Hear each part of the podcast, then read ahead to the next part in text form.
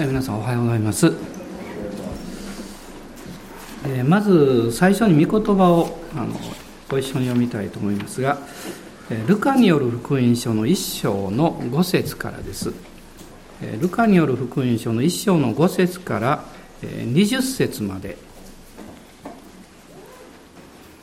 えルカによる福音書一章の5節からえ20節までご一緒にあの読みましょう。ユダヤの王ヘロデの時にアビアの組の者でザカリアという祭司がいた。彼の妻はアロンの子孫でなおエリザベツと言った。二人とも神の御前に正しく主のすべての戒めと定めを落ち度なく踏み行っていた。エリザベツは不妊の女だったので彼らには子がなく二人とももう年を取っていた。さてザカリアは自分の組が当番で神の御前に祭司の務めをしていたが、祭司職の習慣によってくじを引いたところ、主の神殿に入って香を焚くことになった。彼が香を焚く間、大勢の民は皆外で祈っていた。ところが主の使いが彼に現れて講談の右に立った。これを見たザカリアは不安を覚え恐怖に襲われたが、見つかいは彼に言った。怖がることはない。ザカリアあなたの願いが聞かれたのです。あなたの妻エリザベツは男の子を産みます。なおヨハネとつけなさい。その子はあなたにとって喜びとなり楽しみとなり多くの人もその誕生を喜びます。彼は主の見前に優れたものとなるからです。彼はブドウ酒も強い酒も飲まずまだ母の体内にある時から精霊に満たされ、そしてイスラエルの多くの子らを彼らの神である主に立ち返らせます。彼こそエリアの霊と力で主の前触れをし、父たちの心を子供たちに向けさせ、逆らう者を義人の心に立ち返ら戻らせ、こうして整えられた民を主のために用意するのです。そこでザカリアは見つかりに行った。私は何によってそれを知ることができましょうか私ももう年寄りですし、妻も年を取っております。見つかりは答えて言った。私は神の見前に立つガブリエルです。あなたに話をし、この喜びの訪れを伝えるように使わされているのです。ですから見なさい。これらのことが起こる日までは、あなたは推しになって物が言えなくなります。私の言葉を信じなかったからです。私の言葉はその時が来れば実現します。まあ、この箇所から、まあ、今朝は、祭司ザカリアの願いという、まあ、タイトルで、えー、聖書を見ていきたいと思っています。まあ、何が起こるかということを、まあ、先に知っている人は、まあ、物事の準備を先にま始めるわけです。でもまだそれを知らない側はなぜそういうことをするのか、まあ、理解できないので、まあ、戸惑ってしまうんですね。で神様と私たちのこの歩みというかその関わりを見ている中でそういうことがしばしば起こっていきます。まあここに書かれている今日読んだ出来事もそうなんですけれども御子イエス様が地上においでくださったそして30年後にメシアとしての交渉外を迎えられるんですけどその時のスタートに神様が備えられた人物がいたわけです。それがバプテスマのヨハネです。で今日読みましたところはそのバプテスマのヨハネがどういうふうにして誕生してきたのかという背景まあ、いきさつというのが、まあ、ここに書かれているわけなんですね。私たちもしばしば、えー、どうして神様はこういうことあるんでしょうかと思うことがありますけどでもこの時を置いてみるとですねあこの時のために準備がなされていたのかとかこの時のために私を教えていてくださったのかということを、まあ、理解するということがしばしばあるんですね。まあ、そういうまあ、タイムラグというか神様の導きと現実のこの動きの中で、えー、私たちがこう経験する葛藤のようなものをですね、まあ、その中にこそ私たちの主に対するまあ、信仰あるいは信頼というものが必要であるということを、まあ、教えられるわけです、まあ、神様はお持ちになる人を必ず取り扱われます、取り扱うっていうのはそのことが目的ではなくって今申し上げたように神様の計画は先に進んでいくので本人は理解できないので結局試練になったり苦しみになったりする場合があるわけです。でもそれを通して神様の意図されているところは決して私たちを苦しめることではなくってですね私たちに益を与えるためなんです。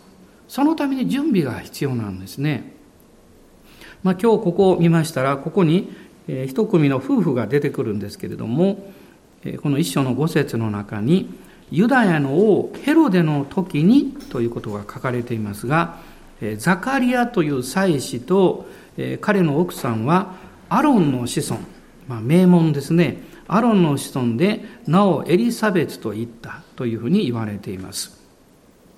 まあ、ここにあのアビアの組のものという言葉が出てくるんですけど、まあ、これはどういうことかっていうとですねあの、まあ、最初に幕屋が作られまして、えー、そして後にそれが神殿に変わっていくわけですけれどもその、まあ、神殿にこう、えー、使える祭司たちの集団というか、まあ、それのもともとのトップはまあアロンであったわけです。そしてえアロンには4人の息子がもともといたんですねところがこのレビ記の10章を見ますと出てくるんですけどおそらく長男長男だと思うんですがこのナダブとアビフというこの2人の息子たちがですね主の前にま異なった火を捧げた本来そうしてはいけないことをやってしまったんですね、まあ、その結果2人は焼き殺されてしまいますまあ、非常に大変なことが起こるんです。これ10章のレビ記10章の最初に出てくるんです。で、その他に2人の息子がいました。多分3番目、4番目だと思うんですが、その2人がこのエルアザルとイタマルという息子たちなんです。で、この息子たちの、まあ、子供たちの中からですね、この神殿に使えるいわゆる、えー、祭祀集団ですね、まあ、幕屋に使え神殿に使えていくんですが24組を編成されますで上多分あの上の方だと思うんですがエルアザルの方は人数が多くて、まあ、16組ですね、えーえー、そして、えー、板丸の方はこの8組、まあ、そういうこの祭祀集団に分かれていくわけです。合計24組なんですね。でこの24組がこのヘロデの時代であっても交代で神殿で使えるということをやっていたようなんです。で、このアビアっていう組は、まあ、アビアが生きていたわけじゃないんですね。このアビアの子孫たちのこの、えー、まあ、祭祀集団ですけど、その組の中に、このザカリアという人がま入っていたわけです。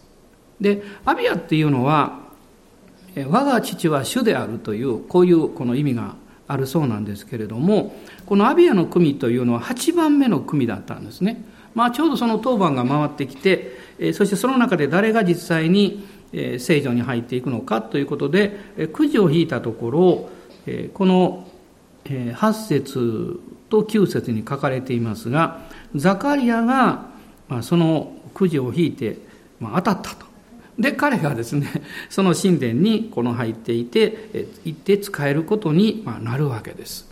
まあ、これがこの物語のこう前半部分なんですけれども、で、この6節の中に、この2人の、まあ、2人というこの夫婦たちの状況のことが、まあ、6節から5節6節7節の中に出てくるんですけれども彼らは神の見舞いに正しく主のすべての戒めと定めとを落ち度なく踏み行っていた。まあ、非常に立派なですね、まあ、神様に仕える夫婦であったということが、まあ、わかるわけです。そして7節を見ますと、え彼らは子供さんがいなくって、そして2人とももう年を取っていたというふうに書かれています。まあ、これはですね、この後のことと関係がある内容ではあるわけですけど、まあ、私はこれを読みながら、まあ、2つのことをこう連想したんですね。まあ、一つは、まあ、彼らは自分たちの、ま、世継ぎになる、えー、子供がいないということで、まあ、ほぼ諦めかけていたかもわからない。まあ、それがこう年を取っていたという表現の中にあるんでしょう。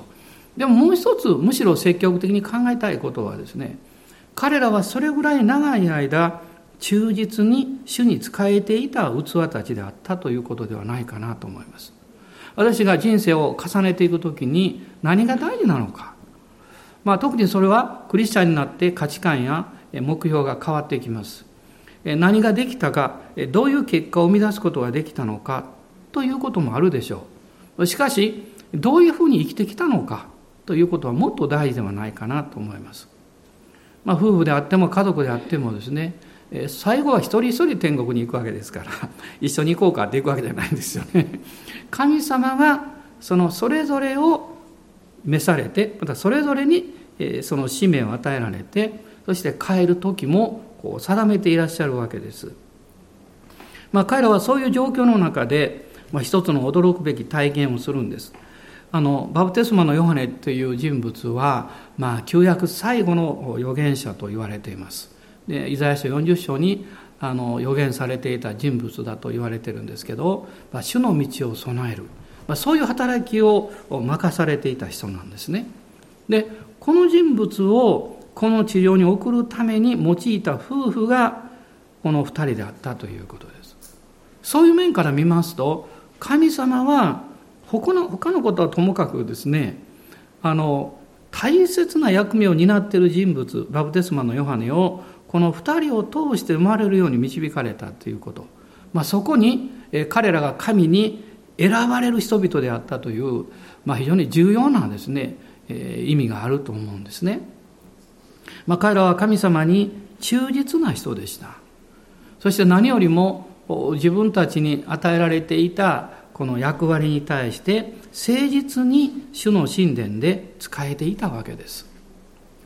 特別なことってのはいつ起こるんでしょうかまあいろんなこの物語を読んでいくとですね共通していることは平凡に見える毎日の健全な習慣の中にそれが起こるということだと思います。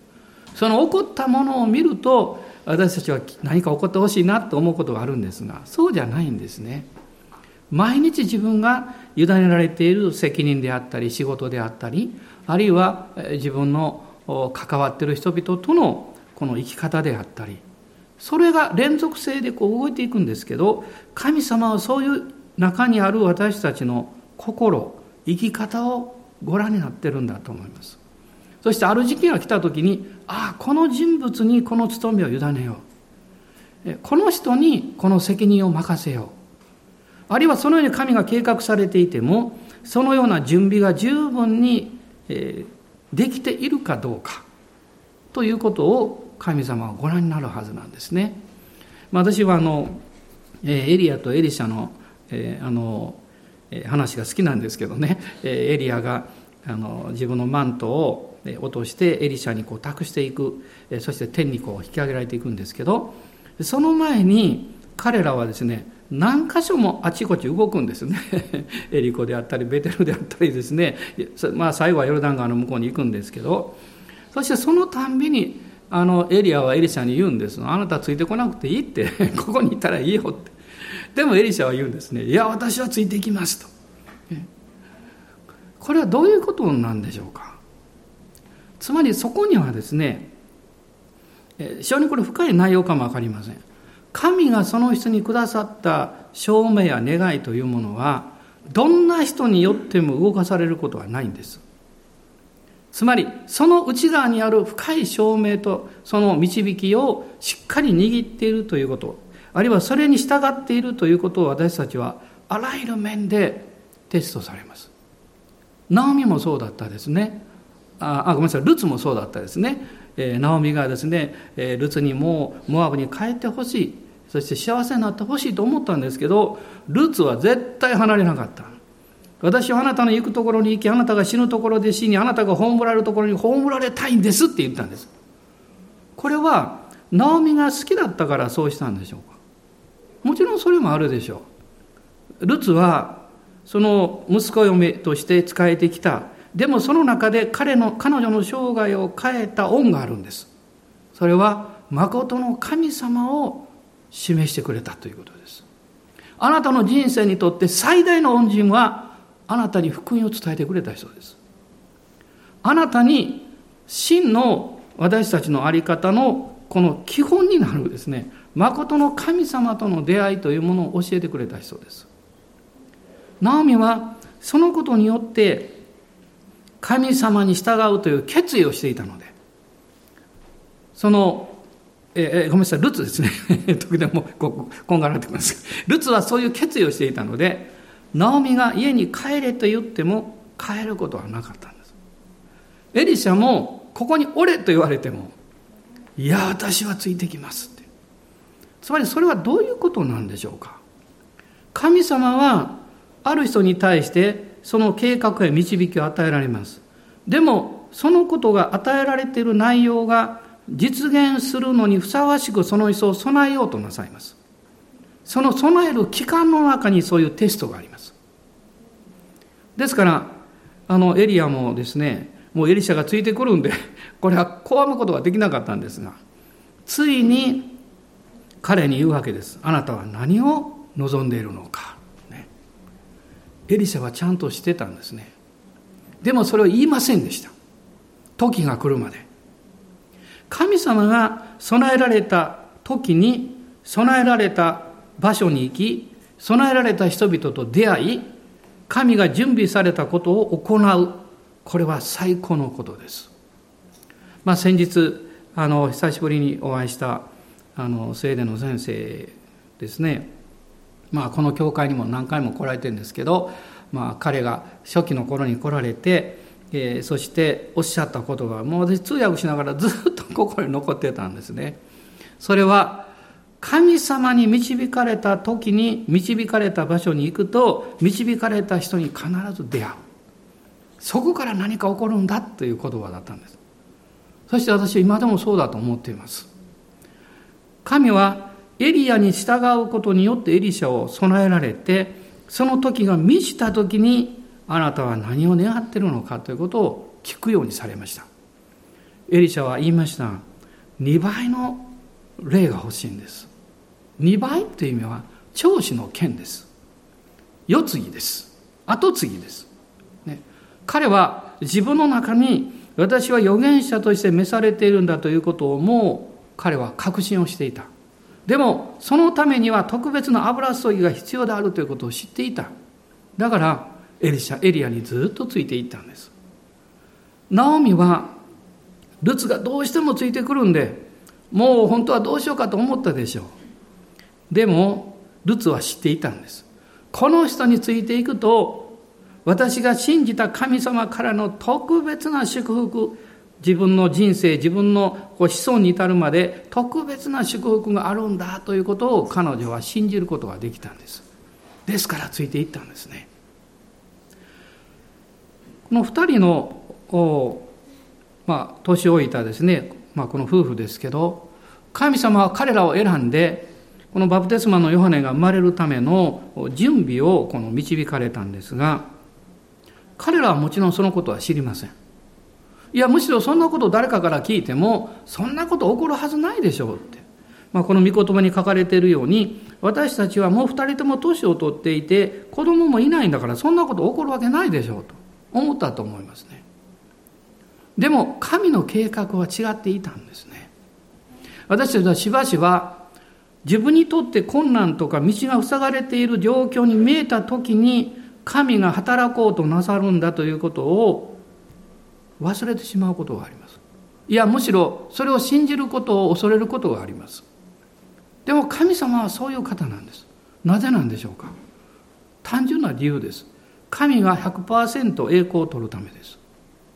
あなたは私たちに、えに私にですね、栄光をお返する、あの、与えることは絶対なさいません。そういう意味で神様はケチンボです。ケチンボって言うと叱られますね。神様は清い方です。ね、私たちが手を触れる部分を決して残されないんですよ。だからある意味で私たちが諦めるのを待っていらっしゃいます。ある意味でもう無理だろうなと思いながら、あ、やっぱりそうなんだと思うのを待ってます。でもその時に、主が不思議なことをなさるんですね。この、えー、ザカリアという人物が、まあ、当番なので神殿に入っていかれたんです。そして突然見つかいが現れたんです。もう予想だにしなかったことが起こってですね、彼はもうびっくり仰天しただけではなくって、12節を見ると、不安を覚え、恐怖に襲われたとこういうふうに書いてます。まあ、ここは、あの、まだ若かったマリアさんと随分違うんですね。なぜなんでしょうね。神殿に仕えて神様のことを知ってるはずの人が見つかいが現れたら恐怖に襲われたんですが、平凡な女の子が見つかいが現れた時に全く恐れてないんです。不安はあったんですけど、恐れてはいないんです。だから、見つかいは普通現れるとこう言うんです。恐れることはありません。マリアには言ってないんですね。マリアは恐れなかったんです。いや、それを知っていたかのように、そこにいたんですね。なぜなんでしょうか。おそらく彼女は、この祈りの交わりの中で、神様の臨在に触れることに慣れていたんだと思います。神様の臨在があるということに対して、えー、決して彼女はですね、あの、驚くようなことはしなかったんです。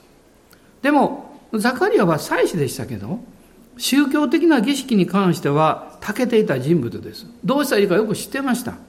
でもそこに神の臨在を経験するということは稀だったんでしょうね。まあ彼は驚いてしまうわけです。すると、するとですね、このザカリアに対して見つかいが驚くべきことを言うんです。ザカリア、あなたの願いが聞かれたのです。あなたの願いが聞かれたのです。まず驚くことは、見つかいがザカリアという名を読んだということです。見つかいの務めというのは何なんでしょうかこのヘブル書の中にもこの示唆する御言葉があるんですけどえ、ヘブル人への手紙の一章の14節に書かれています。ヘブル書の一章の14節です。まあ、見つかりの務めがどういうものであるか、ここに書いてるんです。その一つが出ているんですけど、見つかりは皆使える霊であって、救いの相続者となる人々に使えるため使わされたのではありませんかと書かれています。見つかりの務めは使える務めなんです。メッセージも自分が言ってるわけではありません。主から託されたメッセージを伝えに行くんですね。これを務めです。ということは、見つかいがザカリアと呼んだ時、実は主がザカリアのことを知っておられて、そして語られたということです。まあ、随分前になりますけど、この教会に、まあ、2度ほどですね、アメリカのアセンブリーの方の女性の先生がお見えになったことがあります。まあ、彼女はあの、うん、特別な経験を知っている人だったんですがお父さんがですね、まあ、25回か7回か忘れましたが見つかりの訪問を受けたというねその本が出てるんですね。いろいろ訳されてるんですけどその娘さんでですねで私もその本を、えー、手に入れたと思えばどこにあると思うんですけどね。でそのお話をこうなさったんですが非常に興味深かったんですね。であの書斎にいつもよくあの見つかりが現れたそうです。で、まあ、だんだん慣れていくでしょうね。もう10回20回もそういう経験するとですね。特別な臨在があるんだそうです。である時に、えー、見つかりが突然現れた時にその書斎の電話が鳴ったそうです。で一瞬、まあ、彼女のお父さんはですねどうしようかと思ったんですね。それと見つかりが言ったそうです。電話取りなさい。心で思ってることはすぐ見抜かれるみたいなんですね。ででその電話を取ると電話の向こうで一人の夫人がもう泣きながらですね叫んでるんですね。何を叫んでるかっていうとどうして神様は何年も私が祈ってきたことに答えてくれないんでしょうかと、まあ、彼女に深い悲しみと痛みがあってそのことをこの牧師に電話をして訴えていたわけです。でその先生はですねその電話をこう静かに聞いていたんですね。するとその電話の向こうの夫人がですね何かを感じたみたいでこう言ったそうです先生ところで先生のそばに誰かおられるんじゃないですかと。で彼はですねはい見つかいがいますと言ったそうです。皆さんが電話して相手がそう言ったらどう言います？ええー、と思うでしょうね。彼女はすっごく喜んだんです。でこう言ったんです。見つかいがいるんですか？とそうしたらその見つかいさんに頼んでなんで私の祈りが聞かれないのかイエス様に聞いてもらってくださいってこう言ったんです あのね面白いですねで彼女が言ったことを彼が聞いた、その心で聞いたことをも見つかいは理解したそうです。で、彼にこう言ったそうです。その人に、このように呼んであげなさい。それだけです。で、彼がですね、その名前を読んだんですね。すると、電話の向こうのその姉妹が泣き出したそうです。まあ、どういう名前やったかちょっと覚えてないんですけど、その名前は彼女の今の名前じゃなくてですね、あの幼少の頃に、えーえー、家族とほんのこう親しい人だけが彼女に言っていたこう、まあ、ニックネームのようなね可愛い名前ですねで他の人は知らないはずなんもうそれから何十年も経っていてねそれを聞いた瞬間に彼女はですね泣き出してこう言ったそうです。分かりましたって。この名前を言ってくれるということは私のことを全部してくれているんだということを私分かりました。もうそれでいいですって。私はそれをその物語を聞いた時にその夫人はそれで納得したのかなとは思ったんですけど私はだんだん分かるようになりました。彼女にとっての一番の問題はその祈ってきた何かこう神様に訴えてきたことをすぐに答えてもらえなかったということ以上にですねその祈ってきたことは本当に神がおられて聞いていてくださったのかどうかという問題だったんだと思います。だからあそうか聞いてくださっていたんだって分かった時に同時に必ず答えが来るはずだという信仰が来たはずです。私も時々あのぼーっと話を聞いてると家内に「ちゃんと聞いてるの?」って言われることあるんです。たまにですよ。しょっちゅうはないですよ。しょっちゅうはないです。上手にやってますからね。しょっちゅうはないんですけど。でもそう言われる時にですねあの、えー、ハッとすることがあります。実際ですね。で私たちはそういう問題をいつも持ってるんだと思います、ね、人との関係においてもそうです。答えは別に欲しいわけじゃない。でも私の気持ちを理解してほしい、ね、あるいはどうしたらいいかって悩んでるんだけどでも一緒にそばにいてほしいとかねそういうことだと思うんですね神様はザカリアに見つかりを通しておっしゃったんですあなたの願いは聞かれたのです、ね、そしてまるでアブラハムとさらにおっしゃったように、あなたの妻エリザベツは男の子を産みます。名前まで言いました。ヨハネと付けなさい。通称ですね、彼らの夫婦がもし子供が与えられたとしても、ヨハネという名前は付けないんですね。えー、大体親に関係する名前とか付けますからね。でも、神様は名前までおっしゃったんですね。彼はびっくりしてしまったんです。そしてそれだけではなくって、なぜこのヨハネという息子が与えられるのかということを、この15節、16節の中で、見つかいが言ったんです。えー、そしてえ、16、17、えー、もう一度見ますと、イスラエルの多くの子らを彼らの神である主に立ち返らせます。彼こそエリアの霊と力で主の前触れをし、父たちの心を子供たちに向けさせ、えー、逆らう者を義人の心に立ち戻らせと書いてます。こういうことがイスラエルで起こるんだと聞いたときに、もうザカリアは圧倒されてしまってですね、とてもじゃないけど信じられない、受け入れられないという気持ちになったんでしょうね。まあ、見つかいはそういうことをよくあの知っておられるわけです。まあ、ここにありますように、私たちもそれぞれ願いが与えられています。いろんな願いがあります。そして、私も大好きな御言葉あるんですけど、詩篇を見るとね、あな主を己の喜びとせよ、主はあなたの心の願いを叶えてくださる。この言葉好きなんです。ところが、神様は私の心の願いを叶えてくださるという時に、私が願った通りに叶えられるとは限らない。それは主を己の喜びとせよということがないといけないからなんです。そこに自分の願いや求めていることを持っていこうとすると、いや、ちょっと違うかなということが現実に見えてくるんですね。そこで私は葛藤したり、悩んだりします。でも最終的に行き着くところはどこなんでしょうか？それは神様の恵みと主権に委ねるということです。かつて私はある問題ですごく祈ったことがあります。なかなかでも現実はそう動き動きませんでした。ついに降参してしまいました。その時にまあ、教えられたというか、その御言葉がこのロマ書の9章の御言葉だったんです。ロマ書9章の16節から18節です。ローマ人への手紙の9章の16節から18節です。まあ、ここに、まあ、はっきり書いてあるんですね。16節から18節一緒に読んでいただけますでしょうか。したがって、ことは人間の願いや努力によるのではなく、憐れんでくださる神によるのです。聖書はパロに、私があなたを立てたのは、あなたにおいて私の力を示し、私の名を全世界に告げ知らせるためであると言っています。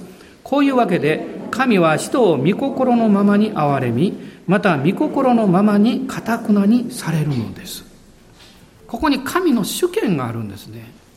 でも、それはただ単に神様が思い通りに私たちを動かそうとしているという意味ではなくてですね、この17節にもありますけれども、私の力を示すと書いています。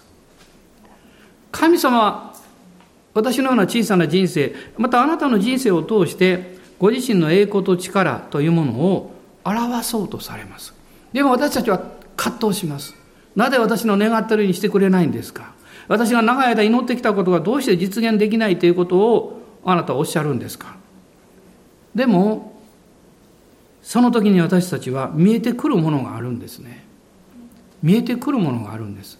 それは、私よりも、私が語ってるその方は偉大な方であるということです。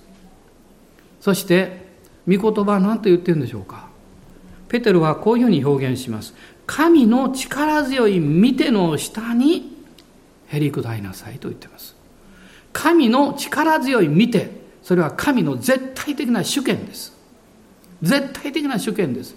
でも信じなきゃいけないんです。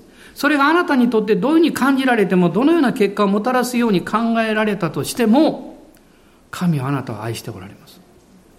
あなたに対する特別な恵みを持っています。あなたに対して神が計画されているあなたの事柄が実現する以上のことをあなたにさせようとしている導きがあります。それを信じるのはたやすいことではないかもしれません。でも、神様の見ての中にへり下っていくときに一つずつ一つずつ導かれていくんです。聖書を見てもですね、えー、例えばあのパウロを見てもそうですね、パウロはローマに行きたいと思っていました。手紙の中にも書いてます。でも神様は彼の祈りに応えられたかのようにローマに行きましたが、方法は彼が思ってた方法とは違います。囚人として行きました。神様があなたにくださった願いや導きを実現させられるでしょう。しかしそれはあなたが願っている方法とか、あるいは期待しているようなやり方でないかもしれません。でも神は確かに願いを起こさせられるんです。そしてその願いというものを用いて、神の計画を実現されるという道を選ばれるんですね。私はあの、救われて、あの、しばらくして、えー、自分で決めたことがあったんですね。あの、自分で聖書を勉強しようと思って、それで、まあ、ある時から、えー、救われて間もなくですけど、いつも夜、あの、寝る前にですね、あの、聖書を読んで、それに関わる、まあ、ある良い本があったのでその本を少し読みながらちょっと勉強なようなことをやってました。で漱石ずっと一章から始めたんですね。ゆっくりゆっくりですから結構時間かかったんですけどそして12章に来た時とんでもないことが起こったんですね。この12章のえ2節ですね。ここに神様がアブラハムにこのおっしゃってるところなんですけれども12章の、え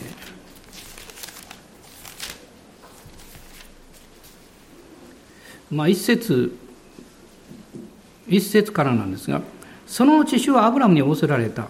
あなたはあなたの生まれ故郷あなたの父の家を出て私が示す地へ行きなさい。そうすれば私はあなたを大いなる国民としあなたを祝福しあなたの名を大いなるものとしよう。あなたの名は祝福される。まあ、ここをこう学んでたんですね。すると、この一節の真ん中ですが、あなたの生まれ故郷、あなたの父の家を出て、という言葉がものすごく心に入ってきたんです。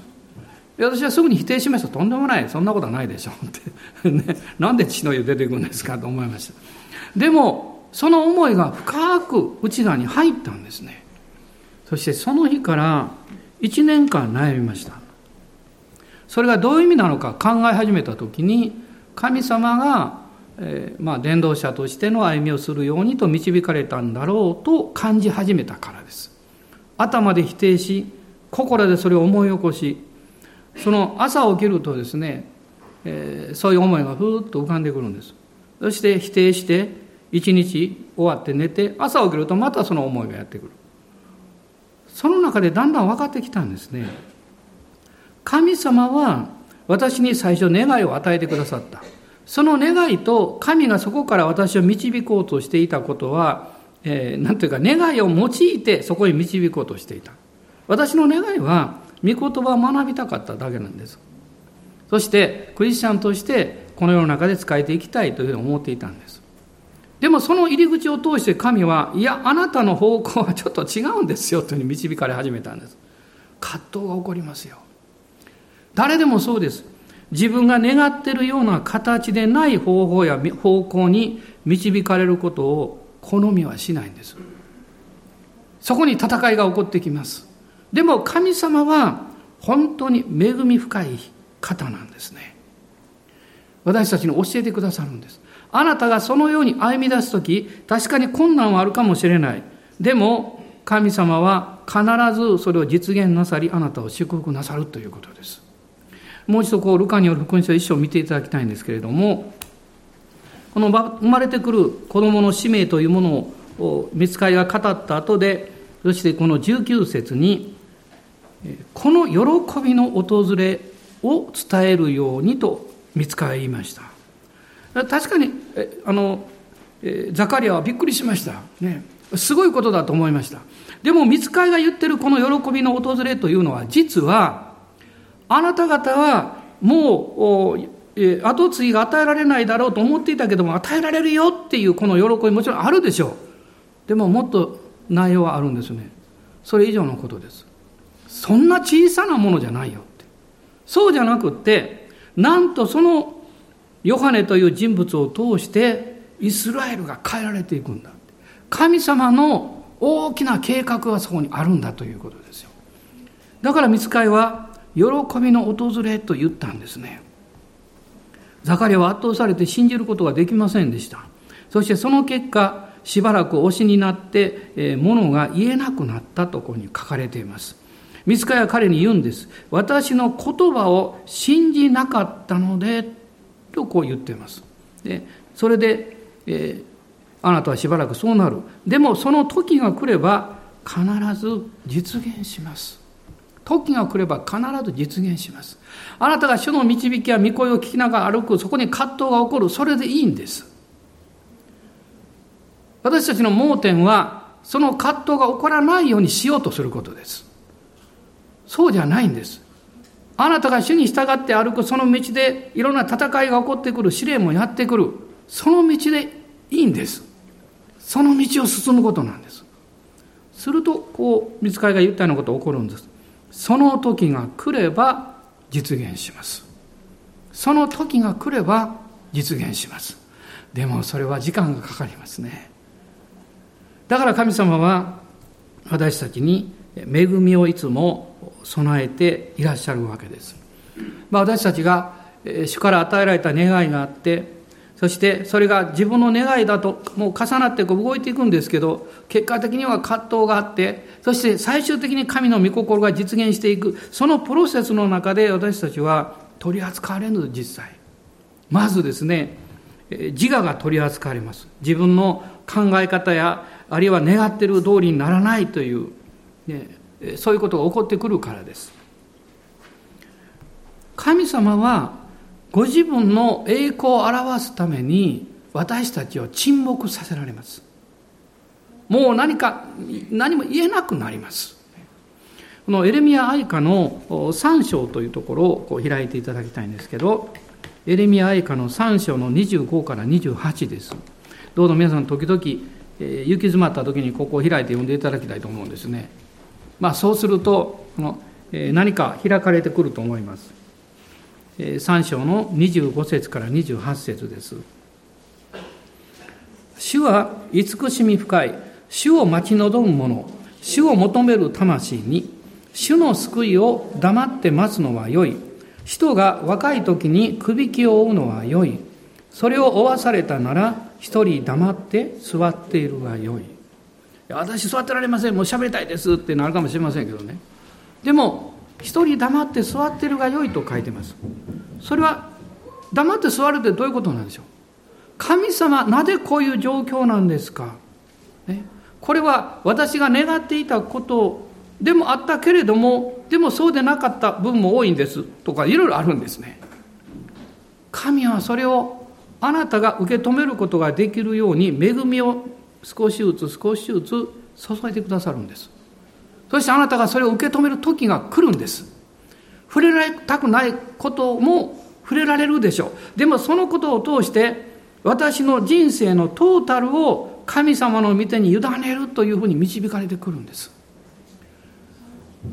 私たちの、まあ、歩みの中で一つ一つの願いが神様の恵みによって答えられていくということは素晴らしいことなんですけど神は時には答えない方法を通してそれに勝る答えをくださいます。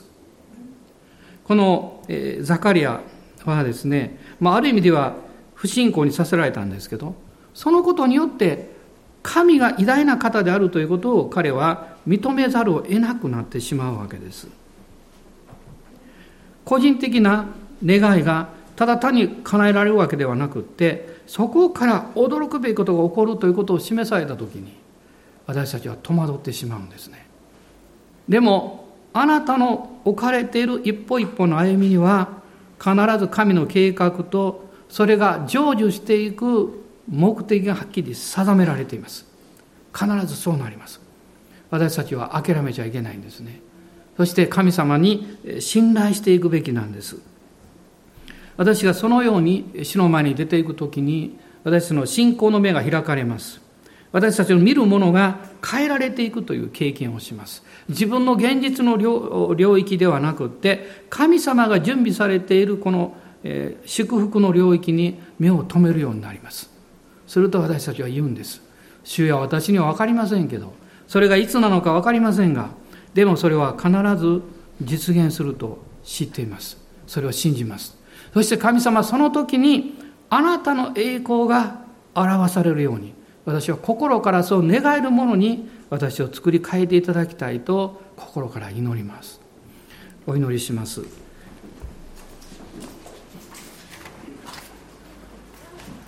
アーメン。感謝します。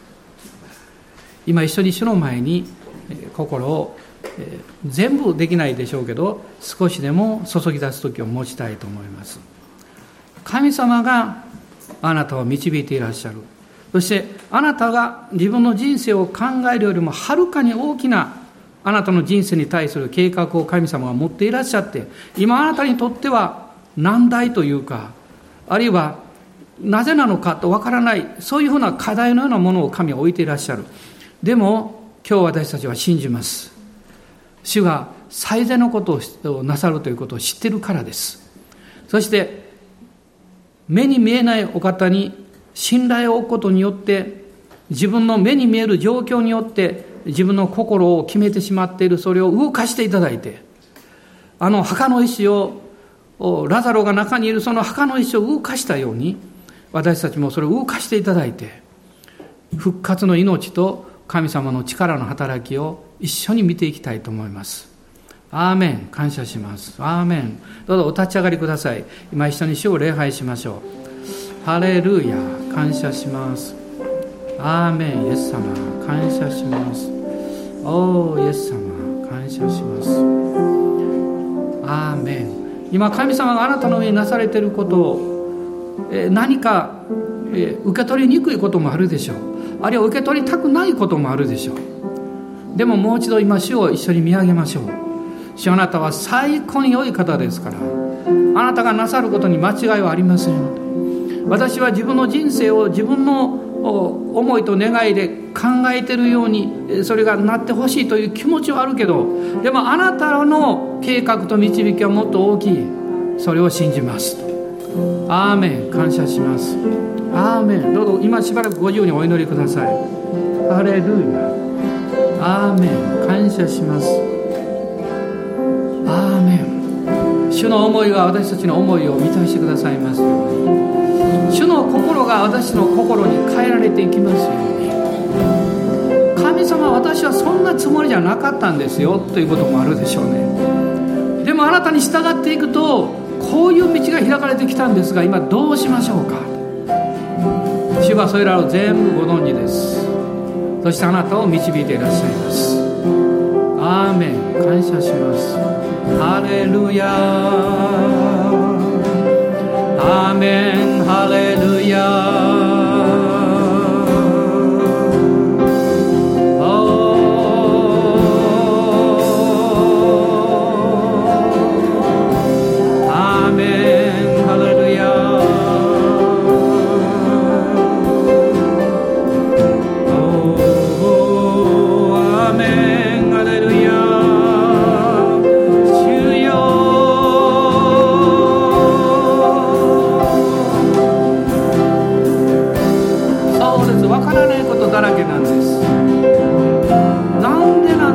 って言いたくなるんです。でも主は知っていらっしゃるんです。主はあなたの人生を祝福しそしてお持ちになろうとしていらっしゃるんです。アーメンアーメン。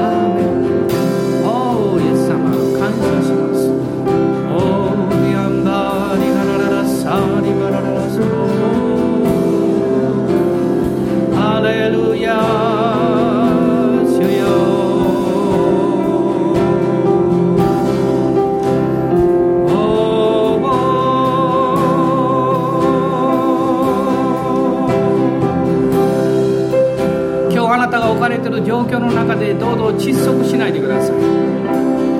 神はあなたにそのことを通してより広いところに導か導こうとしていらっしゃいます。あなたはより大きな使命とそしてその働きを担っている人物なので神はあえてあなたを普通通りになさらないのかもしれません。私たちはそれを信じるべきです。そして偉大なお方に信頼をすべきです。おーイエス様感謝します。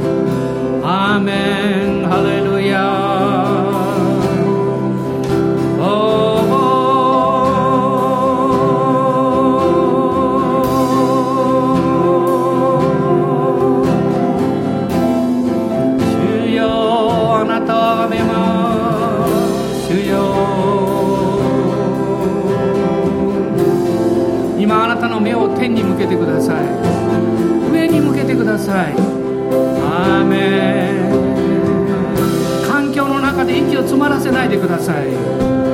あなたの戦いの中で何かもう息絶え絶えにならないでください。新しい精霊の空気を吸いましょう精霊の命をいただきましょうアメンアメン。そうです。あなたはもっと大きく羽ばたくんです。あなたは普通の人に考えが考えてるような考え方世の中の考え方にはまる必要ありません。神があなたにくださった使命があるんです。その中に飛び出ましょう。アーメンアレルヤ主よ。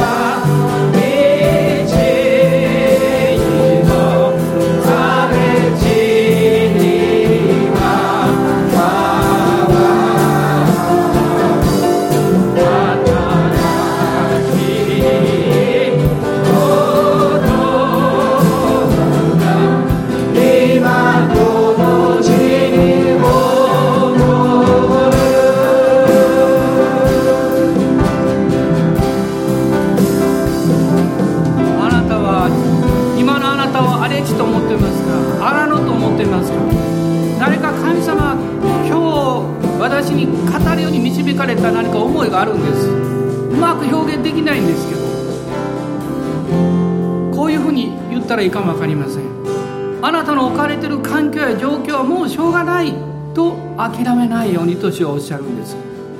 でもそれは決してあなたが願っていることが絶対起こるからという意味ではないんです。そうかもしれません。でももう一つの道があることを何か語るように私は示されてるんです。当たり前のようなことを期待しないようにということなんです。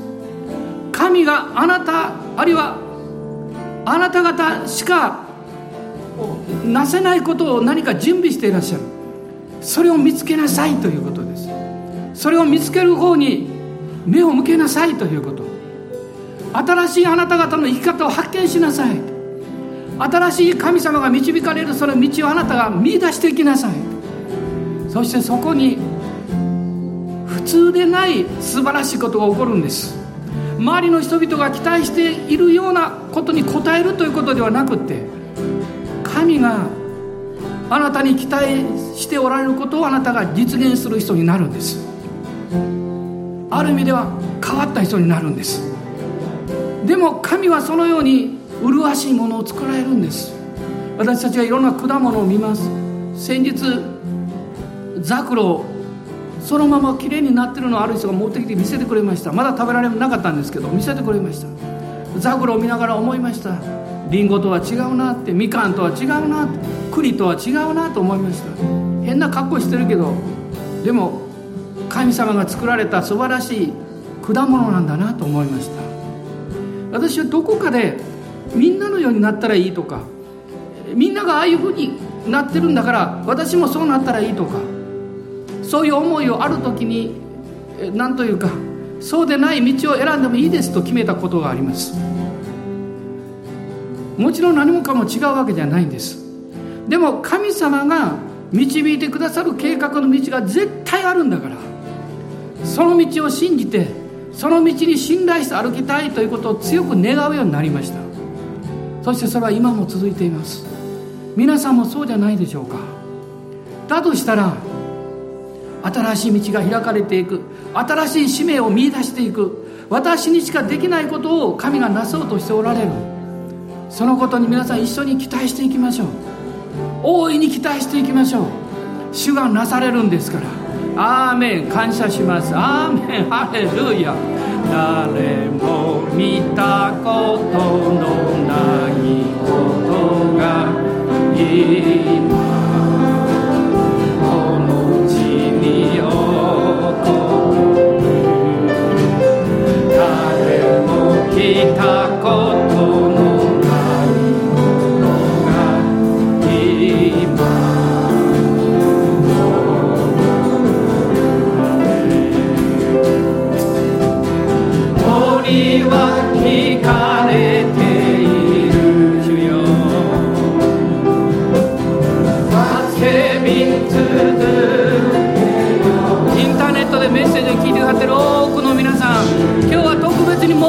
ないんです。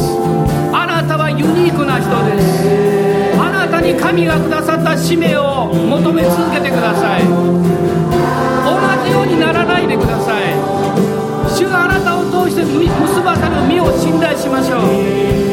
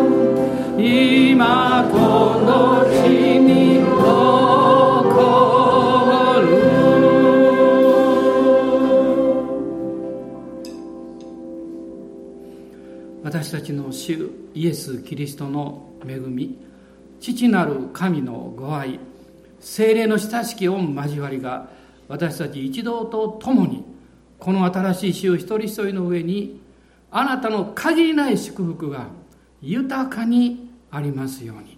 アーメン